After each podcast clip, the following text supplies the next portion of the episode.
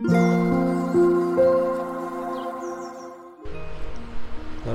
thank you for listening to Lemon and Daisy. こんばんは、マックです。えっと、私はえっとですね、昔からこれはなぜかわからないんですけどあの結構儚さがすごく好きでえっとなんか好きになるその、ドラマのキャラクターとかですね。あと漫画のキャラクターとかあとはなんか主人公とかあの本に出てくる主人公とかなんかこうどこか弱い弱い面を持っている。なんかそういうのにすごく憧れがあって。これもなんでかわからないんですがそういうものにすごい惹かれて自分もなんかそんな感じが表現できたらいいなっていう、えーことをなんか昔から感じています具体的に言うとあの少年ジャンプの漫画で「キャプテン翼」ってあったんですけど今もあるんですけどあの小学生時代の話が特に好きなんですがあのご存知の方はすごいわかると思うんですが、とまあ主人公の翼くんに匹敵するぐらいのサッカーのセンスを持った人がいてですね美杉くんっていうんですがその美杉くんはえっとまあ当時なんかサッカー界一番注目を浴びていた選手でありながら、えー心臓病という病を抱えていてで翼くんとの試合の途中で倒れてしまう。で結局、えー、と翼くんが勝つんですけど、えー、とその私はもう美杉くんが大好きでなんかそういうハンデを抱えながらなんかみんなに優しくなんか自らに厳しくあの美しく生きているっていう姿がすごい憧れがありまして。で彼はなんかあのイケメンでもあってあだ名がフィールドの貴公子って言われてて、えーなんかそういうなんていうかな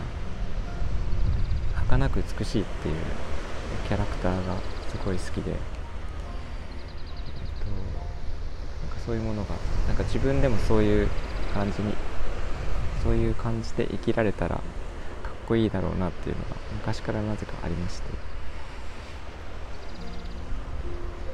で、えっとまあ、昨日たまたまあの会った友達に、えっと、友達が友達を連れてきてで私が初めてその友達と会ったんですけど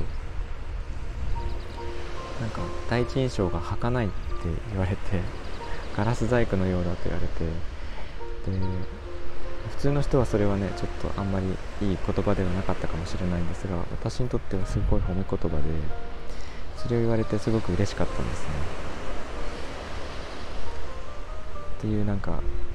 えーエピソードを今日はお話ししようと思いました。で考えてみるとえっと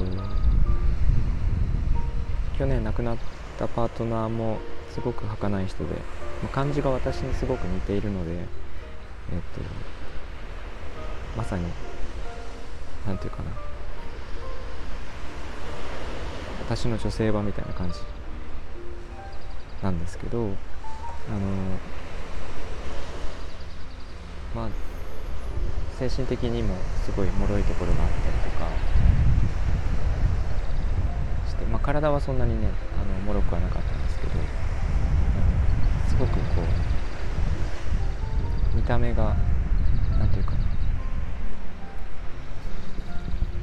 こう元気はつらつという感じでは全然なくて季節に例えると秋がすごい似合う人で。で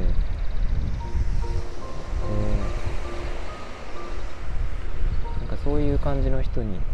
昔から憧れがあってなんででしょうねなんかそういうか弱さというか儚さみたいなところにすごく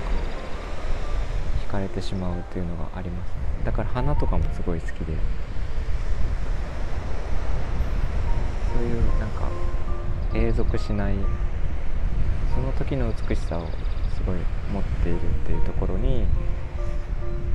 私はすごい惹かれてしまいます。皆さんもどうですか？なんか儚いって聞くとあんまりいいイメージがないんですけど、えー、そういうものに惹かれるって人ももちろんいると思っていて、え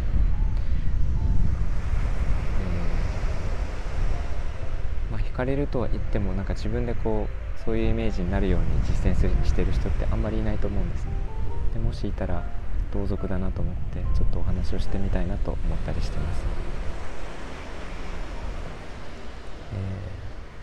と今日はそんなお話をしてみましたコメントとかレターいただけたら嬉しいです、えいつも聞いていただいてありがとうございます、えー、みんなが優しくありますように